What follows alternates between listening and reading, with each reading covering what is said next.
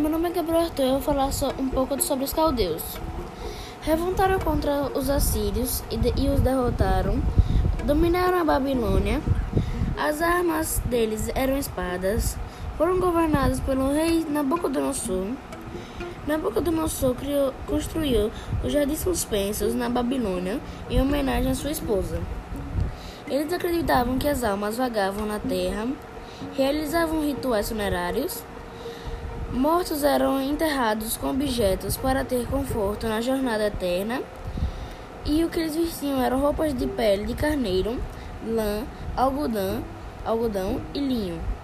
Andavam descalços ou com sandálias e sapatos, usavam enfeites, colares, pulseiras e brincos.